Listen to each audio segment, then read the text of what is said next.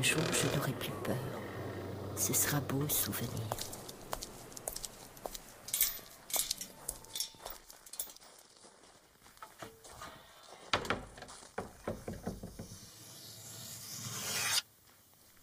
Rendez-vous ici. Let's meet here.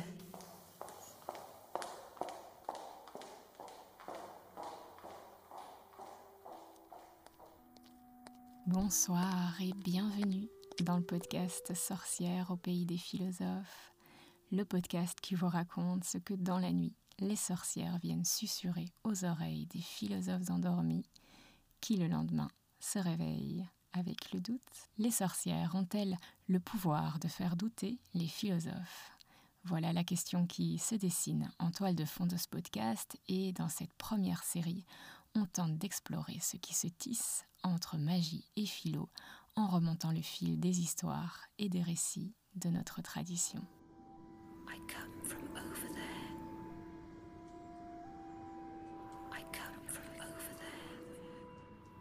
Je m'appelle euh, Zoé Sirens et pour ce troisième épisode, on va tenter d'explorer euh, ce qui est au fondement des liens entre magie et philo et comment on en hérite aujourd'hui. Dans l'épisode précédent, on a euh, évoqué la puissance des récits et ce dont ils nous rendent capables. Et aujourd'hui, on va euh, justement réfléchir à partir d'un texte de la tradition qui est euh, on ne peut plus célèbre et que je vais très librement interpréter. Alors, j'ai évoqué dans le premier épisode cette relation un peu conflictuelle que j'ai entretenue avec la magie et ses thèmes associés euh, tout au long de mes études de philo. Et vous vous en doutez, c'est pas pour rien. L'association entre magie et philosophie, en tout cas au regard de l'histoire de la philosophie, c'est pas quelque chose qui va de soi. C'est pas un lien évident. La magie, c'est pas vraiment un thème qui a habité l'histoire de la pensée occidentale. C'est pas non plus un sujet qui a alimenté une profusion de controverses entre les philosophes. Alors il n'est pas complètement absent, hein, mais il est rarement assumé et c'est souvent ce que l'on ne retient pas dans la pensée d'un auteur. On va souvent considérer que les œuvres un peu plus euh, mystiques, euh, magiques euh, ou même poétiques sont une espèce de bizarrerie dans la pensée du philosophe, un peu comme, comme s'il s'était égaré, comme s'il avait été pris d'une lubie. Et on va rarement considérer ces œuvres-là dans leur interaction avec le reste de la pensée de l'auteur, et encore moins dans la dimension constitutive de celle-ci. Et aujourd'hui, euh, j'ai envie de vous soumettre la question de bah, qu'est-ce qui nous est arrivé?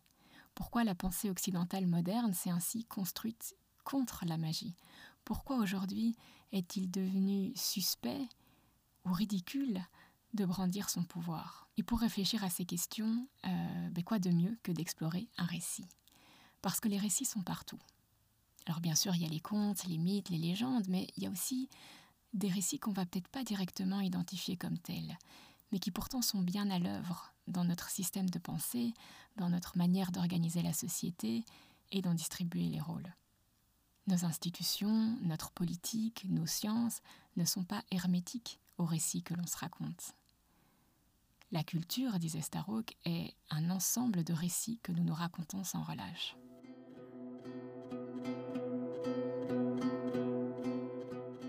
Venons-en donc à ce fameux récit qui m'a été euh, soufflé par Diogène lors de mes premières réflexions.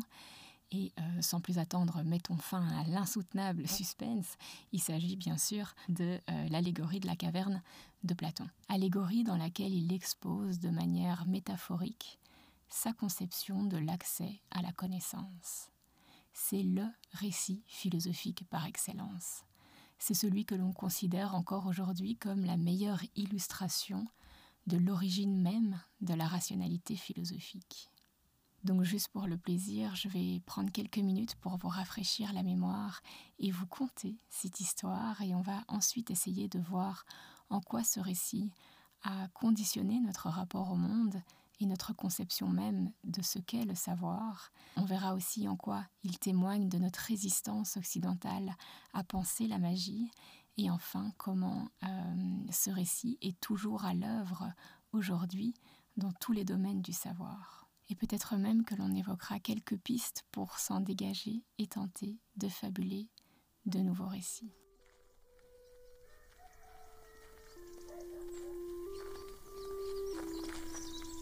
Imaginez une large plaine couverte d'herbes et de fleurs des champs. Autour de cette plaine, de grands arbres matures au feuillage vert profond. Au loin, deux grandes montagnes se dressent à l'horizon. Un petit cours d'eau sillonne les collines et traverse la plaine. Il fait chaud, le soleil brille haut dans le ciel. Un homme, debout, le contemple de face. Quelques gouttes de sueur perlent sur son front. Sa longue étoffe jaune pâle lui couvre le corps. Le bas du tissu est déchiré et laisse découvrir ses chevilles raflées. Deux taches rouge sang au niveau de ses genoux se répandent le long des fibres dorées du vêtement. Il essuie son front du revers de la main et laisse dans son sillage une trace brunâtre au-dessus de son sourcil droit. Il regarde autour de lui, lève les yeux à nouveau vers le soleil. Un large sourire se dessine sur son visage. Il regarde le soleil encore une fois, il prend une grande inspiration et s'élance en direction des montagnes. Il court et son souffle est haletant. Son visage est crispé, il serre les dents. Il enjambe le ruisseau en sautant et il court encore. Son vêtement est lourd de sueur, le soleil cogne. Il ralentit un peu la cadence.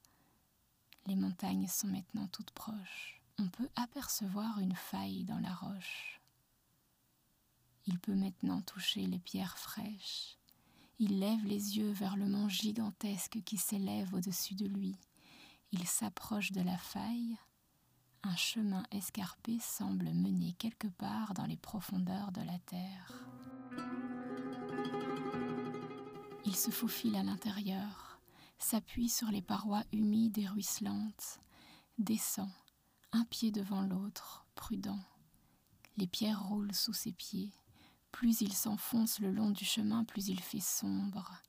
Il tâtonne, trébuche, mais se rattrape. Un mince halo de lumière perce encore depuis l'extérieur. Le chemin est sinueux.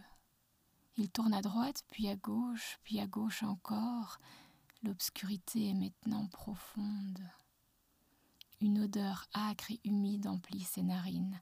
Il descend encore et avance maintenant accroupi. Ça sent le feu de bois. On l'entend crépiter. On entend des voix aussi, ou des murmures.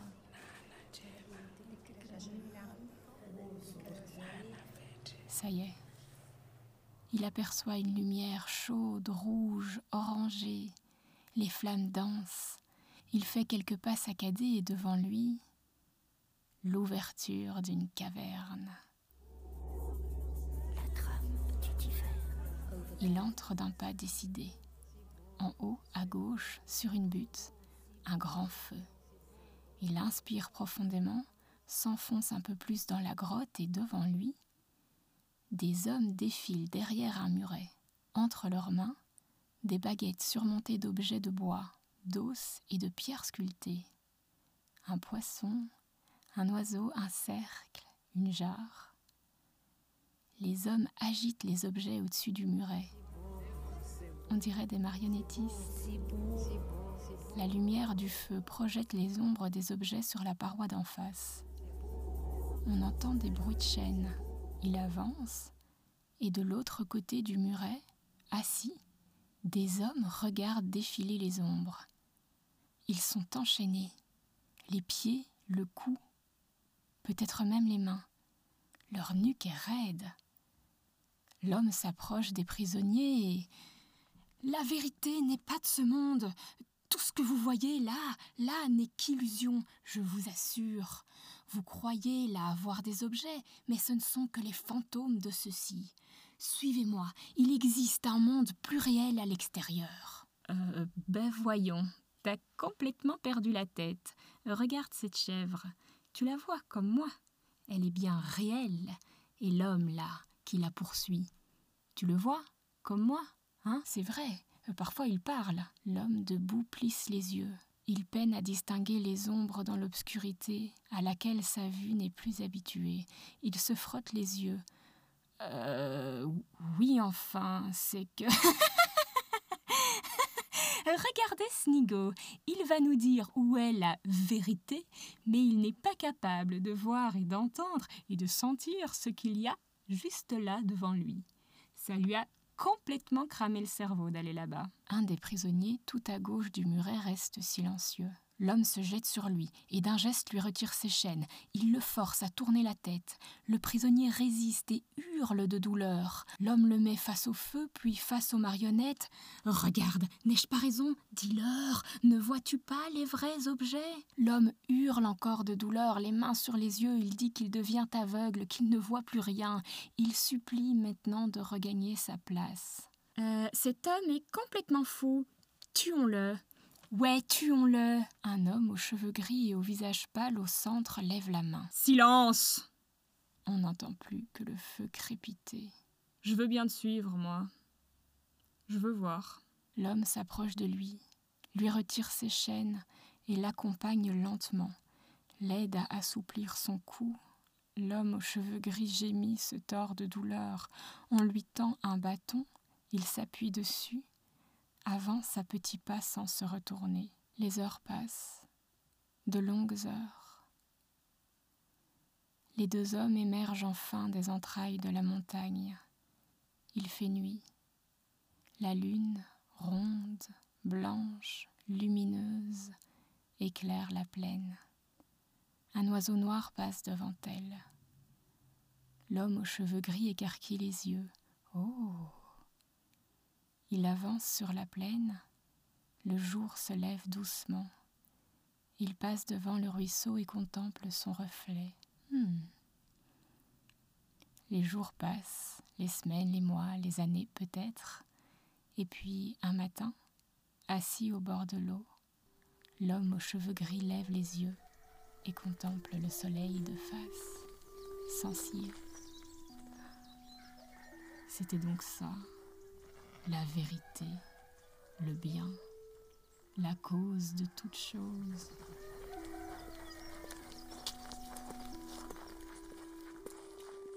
Alors, que nous dit ce récit et en quoi peut-on dire qu'il ne cesse d'être raconté, d'être réactualisé aujourd'hui et qu'il a véritablement imprégné notre structure à la fois euh, culturelle et psychique?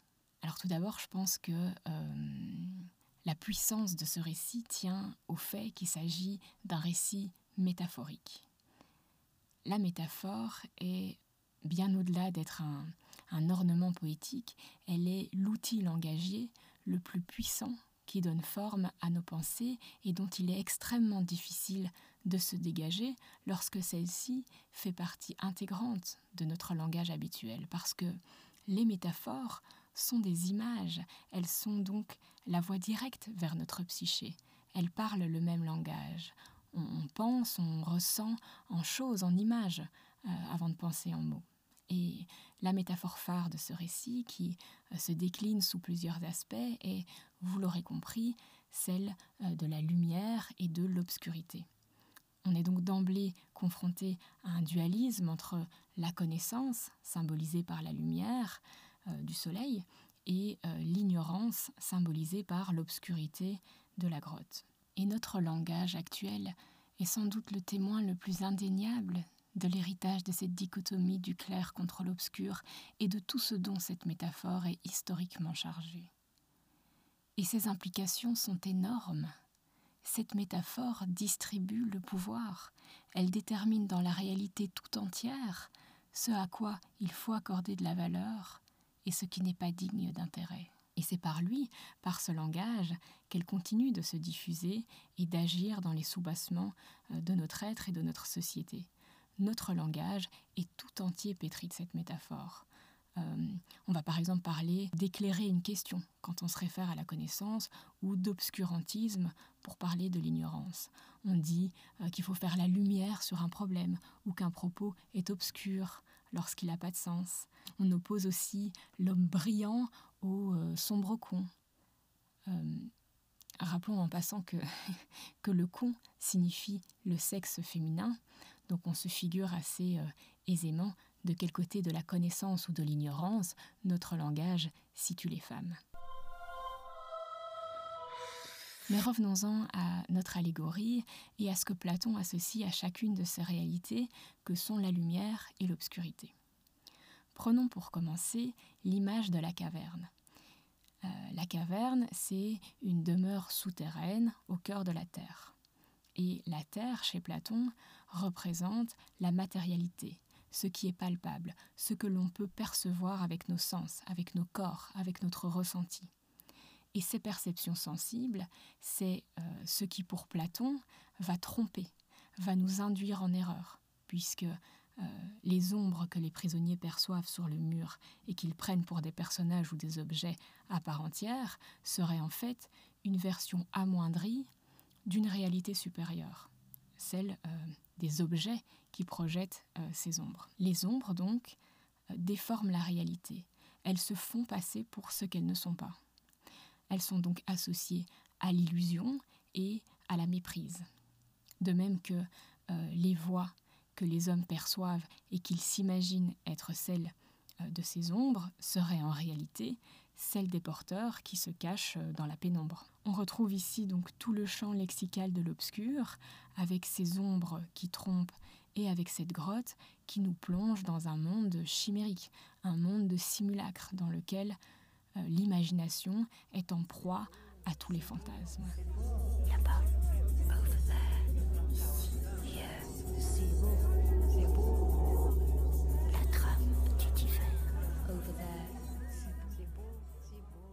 Donc les perceptions sensibles sont associées à l'erreur. Et elles sont ce dont il faut s'extraire, se libérer si on veut accéder à la connaissance. Et cette libération, ce chemin vers la connaissance de cette réalité supérieure, se fait par ce geste de rupture, par ce geste d'arrachement à la terre. La terre, c'est ce dont il faut s'extraire, se séparer pour aller euh, vers ce soleil qui est euh, cette vérité absolue qui se trouve à l'extérieur de la grotte euh, dans laquelle discutent les citoyens. Mais à l'extérieur aussi du monde, hors du monde, parce que cette vérité, nous dit Platon, n'est accessible que par l'esprit, que par l'abstraction. Elle se situe donc au-delà de notre monde. cette vérité, ce sont les idées, et les idées transcendent le monde.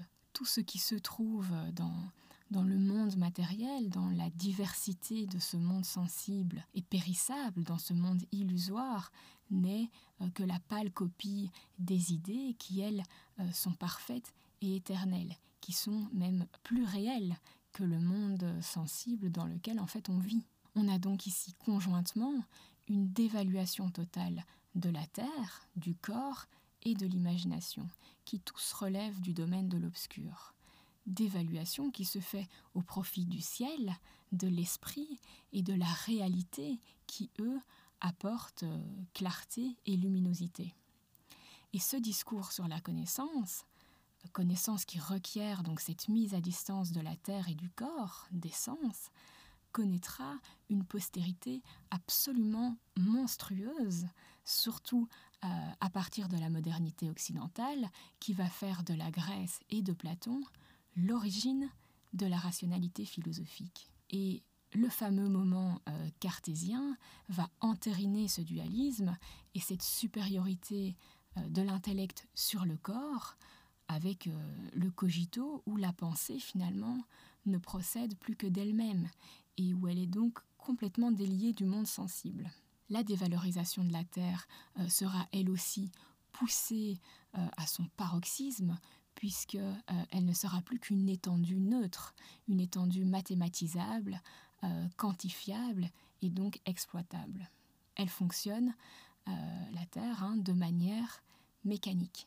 Elle est régie par des lois supérieures, extérieures et éternelles que les sciences n'ont plus qu'à découvrir. Donc des lois physiques gouvernent la matière et viennent expliquer le monde une bonne fois pour toutes. La Terre n'est dès lors plus qu'un objet à connaître dont nous pouvons nous abstraire. Et c'est sans doute ce qui nourrit aujourd'hui. Serait fou de nous croire capables de vivre sans elle. dans ce ciel qu'on s'imagine accueillant, sur le sol de ces planètes qui n'est pourtant euh, que poussière et désert, où il n'y a pas un arbre, pas une fleur, pas un ruisseau, pas même une fourmi. Et c'est sans doute aussi euh, ce qui maintient l'arrogante idée que si d'autres esprits habitent l'univers, ils doivent se situer eux aussi au-delà du monde, puisque euh, dans la philosophie occidentale dominante, instaurée notamment donc par la philosophie des Lumières, hein, comme elle porte bien son nom, et euh, eh bien au même titre que des lois physiques gouvernent la matière, l'esprit gouverne le corps. Et cet esprit serait donc séparé de ce corps, et comme l'humain serait le seul à posséder un esprit, c'est par cet esprit qu'il se distingue de la terre, des plantes, des animaux, et c'est aussi par lui encore qu'il en serait supérieur.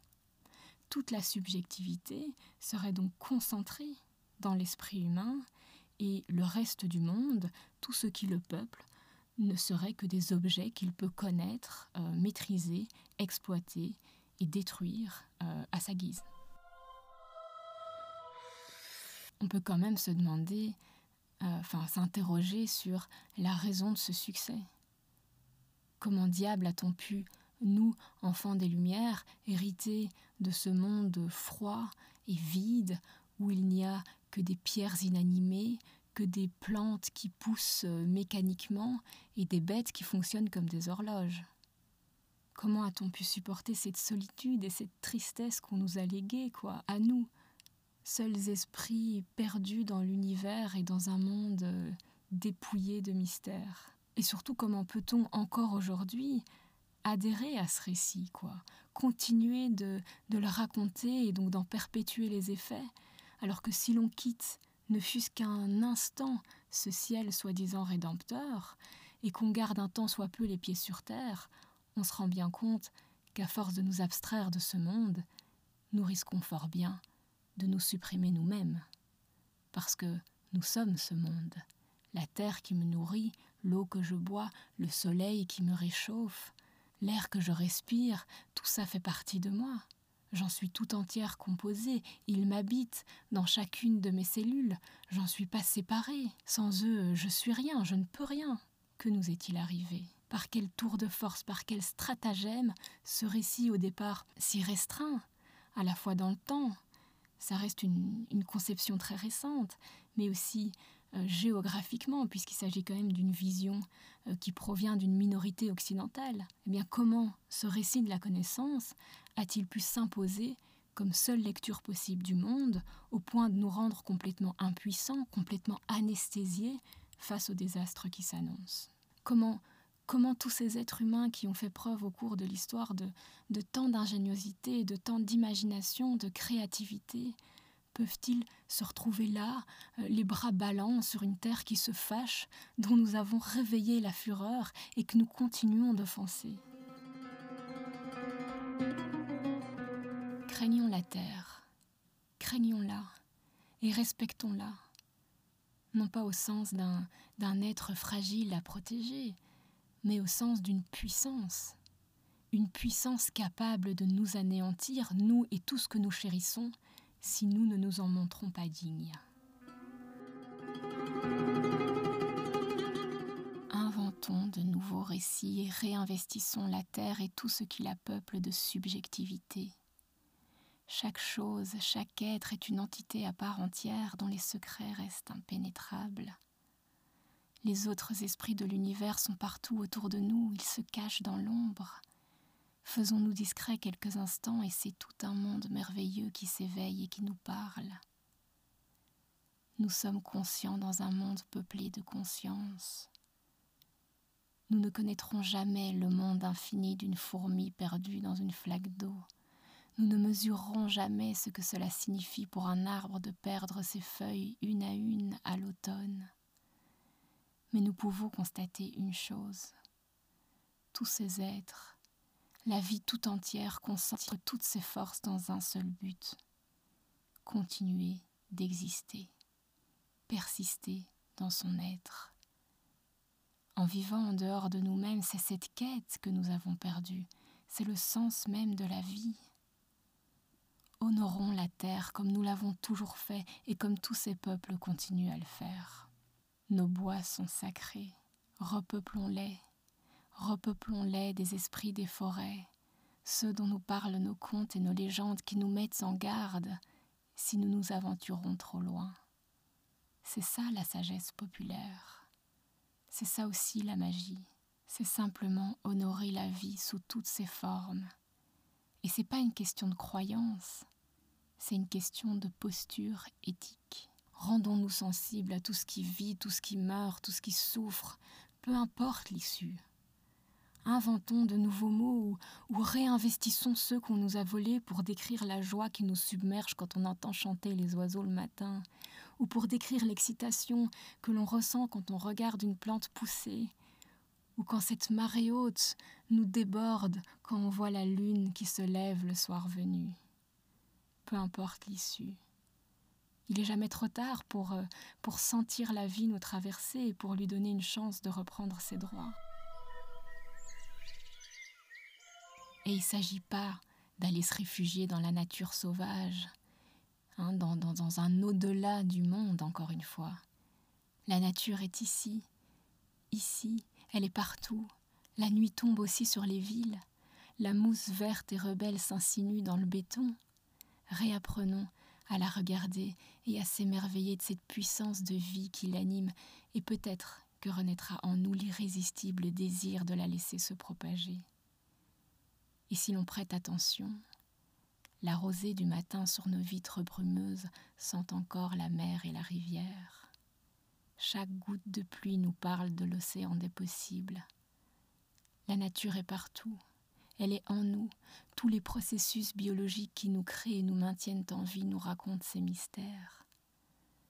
Ne nous réfugions pas dans la nature sauvage, mais promenons-nous dans les bois de temps en temps Étendons l'oreille pour entendre le ululement mélancolique du hibou, qui nous rappelle ce que nous avons perdu, ce que nous avons détruit, et ce qui peut encore renaître.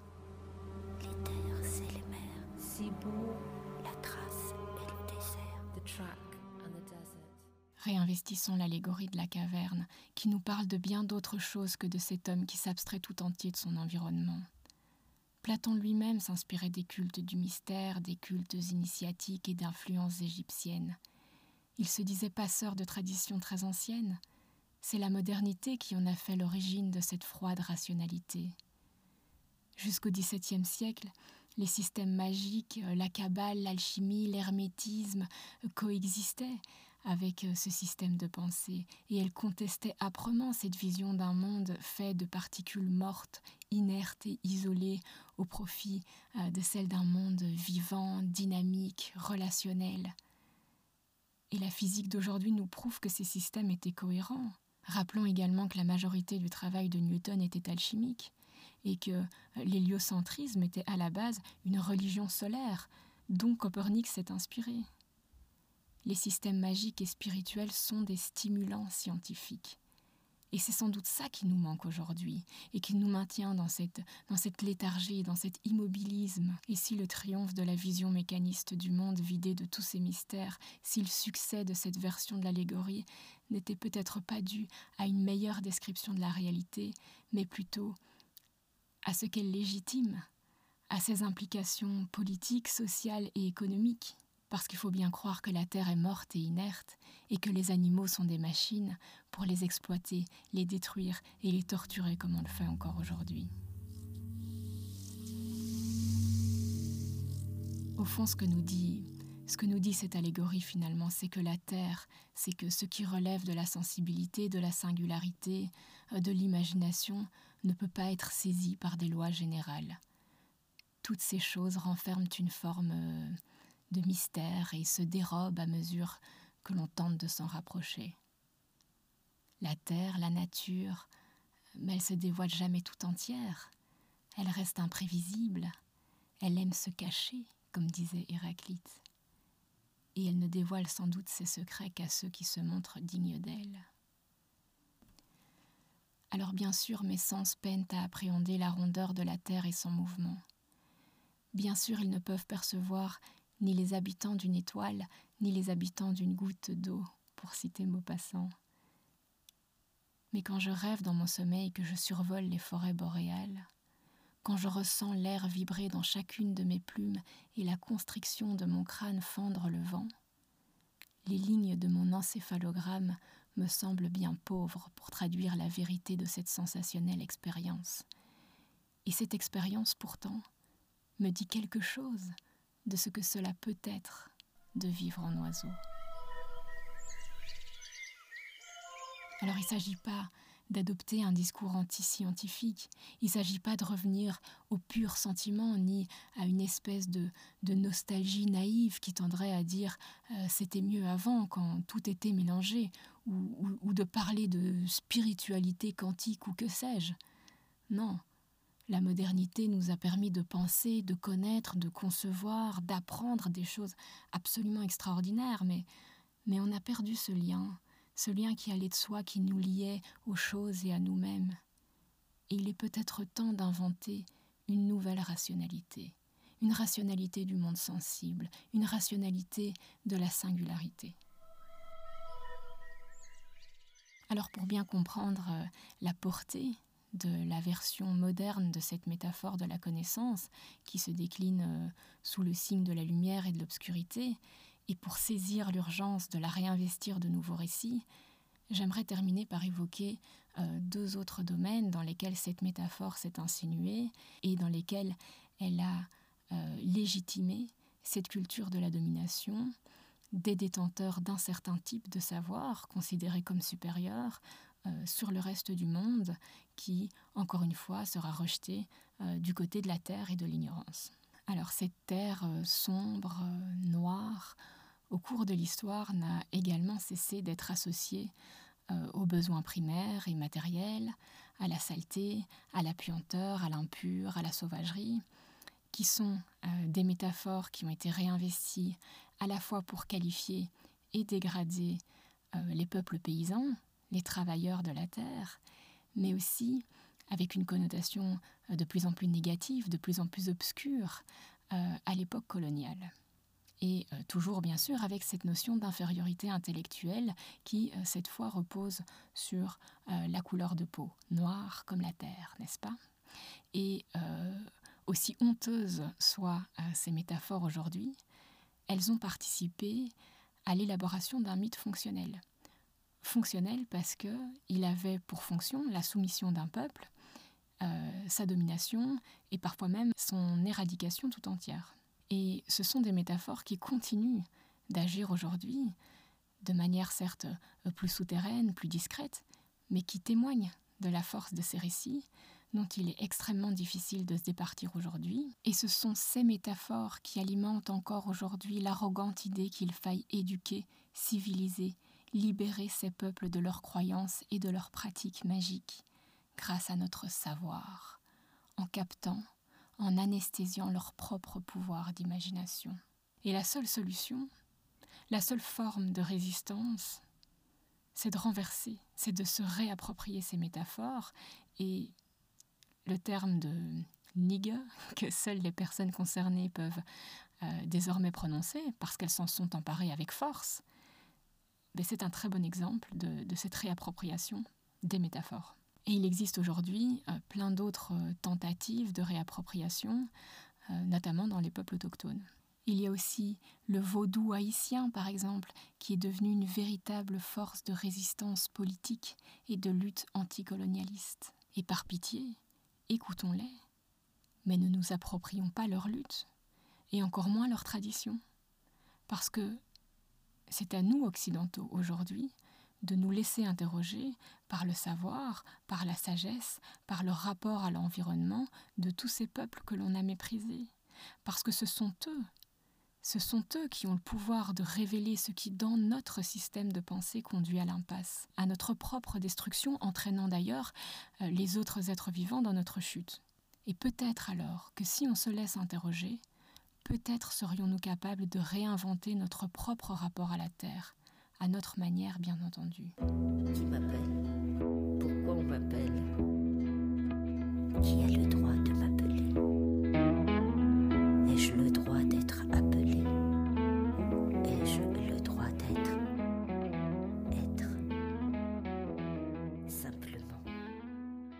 deuxième thème euh, associé, si je puis dire, c'est bien entendu celui des femmes. Ces mêmes métaphores, ce même langage les ont fait exister sous un mode dégradant. D'une part parce que on a féminisé la terre, cette grotte sombre, humide et tiède, au cœur, euh, au cœur de la terre, n'est évidemment pas sans rappeler les mystères opaques des entrailles des femmes. Et d'autre part, nous, les femmes, avons été historiquement associées à cette terre. Cette même métaphore de la grotte sera d'ailleurs reprise dans la théorie des humeurs qui, pour la femme, sont des humeurs noires, froides, tristes, mélancoliques et imprévisibles. On retrouve donc ici tout le champ lexical de la nuit et de l'obscur, donc de l'ignorance aussi, qui sera bien entendu poussé à son paroxysme durant les chasses aux sorcières, que l'on disait pratiquer la magie noire en concoctant des potions à base de plantes. Euh, ces femmes s'échappaient de leur maison le soir venu, se réunissant durant des messes euh, occultes pour comploter avec le diable, mais par qui elles se faisaient bien entendu duper. Hmm puisqu'elles sont stupides. Et euh, cette idée d'une nature féminine plus encline aux manigances, à la stupidité, aux humeurs changeantes et parfois même à ce que la médecine moderne a appelé l'hystérie, perdure encore aujourd'hui dans nos mentalités et notamment dans le domaine de la santé. La réappropriation euh, du terme de sorcière nous permet donc aujourd'hui de nous réapproprier notre colère face à une histoire, face à un savoir, face à des institutions qui se sont construites sans nous, contre nous, et que nous comptons bien faire trembler. On parle encore euh, également d'intuition féminine, de notre connexion particulière avec les forces mystérieuses de la nature. Et nous comptons bien aussi puiser dans cette expérience, dans ce lien particulier qu'on nous a imposé, pour faire surgir toute la puissance de ce dont cette expérience nous rend capable. Non pas parce que biologiquement ou essentiellement on serait plus proche de la nature, mais parce que cette expérience, qui est, qui est une expérience culturellement construite, nous confère la proximité, la force et la hargne de lutter en même temps pour nos droits et ceux de la Terre, parce que c'est le même combat. C'est lutter pour toute cette part de la réalité qu'on a associée à l'ignorance, c'est lutter pour toute cette part de la réalité qui a été méprisée, dévaluée, parce que en dévaluant l'obscur, on a dévalué la terre, les femmes, les personnes racisées, le corps, les émotions, le sauvage, et on les a considérés comme ce qu'il faut nier, maîtriser, contrôler et détruire. Donc être féministe, être sorcière aujourd'hui, c'est lutter pour rétablir toute cette part de la réalité qu'on a écrasée, torturée, tuée. Être sorcière aujourd'hui, c'est porter les valeurs de l'obscur, de la nuit, de l'indomptable, du sauvage et du changement. La lutte féministe est donc indissociable des luttes raciales et environnementales. Je suis, je suis, je suis.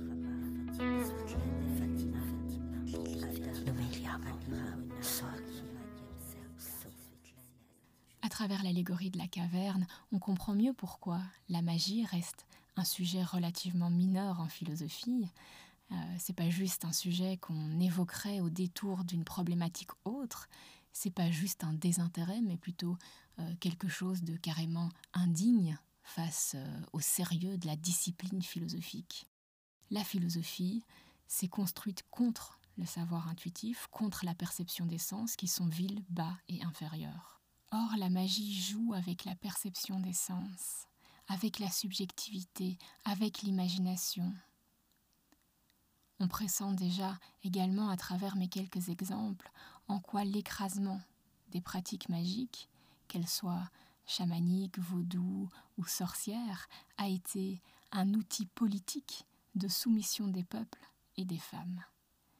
Et elles peuvent être réinvesties aujourd'hui, parce que ces traditions magiques ont quelque chose à nous dire sur la relation que nous entretenons à la Terre, à nous-mêmes et à tous ceux qui nous entourent. On comprend aussi euh, pourquoi les femmes, les personnes racisées, les classes populaires sont encore exclues de la philosophie et des domaines de la connaissance. On leur a bien laissé l'accès aux universités, mais à condition, comme le remarquent Isabelle Stengers et Vinciane Després, qu'il ou elle fasse comme tout le monde, qu'il ou elle reprenne les questions de la tradition, qu'il ou elle ne fasse pas de vagues. Mais, et c'est la question que ces deux philosophes soulèvent dans les faiseuses d'histoire, la philosophie, les universités, se sont-elles rendues dignes de ceux qu'elles accueillaient? Se sont-elles laissées interroger par les questions qu'il ou elle emmenait avec eux? En tout cas, je peux vous assurer que si j'avais présenté à l'université le sujet que je traite aujourd'hui, ça aurait prêté à sourire. Mais pour être complètement honnête, à l'époque, moi aussi, j'ai souri quand une de mes meilleures amies m'a annoncé qu'elle travaillerait sur le phénomène amoureux et quand l'autre se passionnait pour l'ésotérisme. J'ai souri avec tendresse, mais cette petite voix dans ma tête qui me chuchotait euh, C'est pas tout à fait de la philo, c'est pas vraiment sérieux. Ben, j'ai mis longtemps à la faire mentir et ça a été un long travail de déconstruction. C'est drôle parce que ses amis me disaient souvent euh, Oh, moi je me sens pas vraiment féministe. C'est vrai que le sujet était moins populaire à l'époque, mais j'étais loin de me douter qu'en fin de compte, elle l'était infiniment plus que moi, par le simple fait d'oser poser des questions par lesquelles elle se sentait concernée, et en se foutant pas mal du sérieux avec lequel euh, ces questions pouvaient ne pas être prises, et en se foutant du sourire en coin, des haussements de sourcils, de l'œil attendri, quoi. Parce que la philosophie, qui est quand même l'histoire de la pensée, est on ne peut plus imprégner, parce qu'elle les crée en partie, des récits qui façonnent notre culture, et même si et c'est là toute sa magie, elle possède en elle le pouvoir de raconter de nouvelles histoires, le chemin peut être long pour modifier euh, la structure de nos récits et laisser place à des histoires qui ne seraient pas celles de la dualité, qui ne seraient pas celles de la domination, qui n'auraient pas besoin de dévaluer la moitié de la réalité pour exister, qui accorderaient autant de valeur et de réalité à la sensation, à l'émotion, au rêve, euh, à l'apparition, qu'à la loi de la gravitation.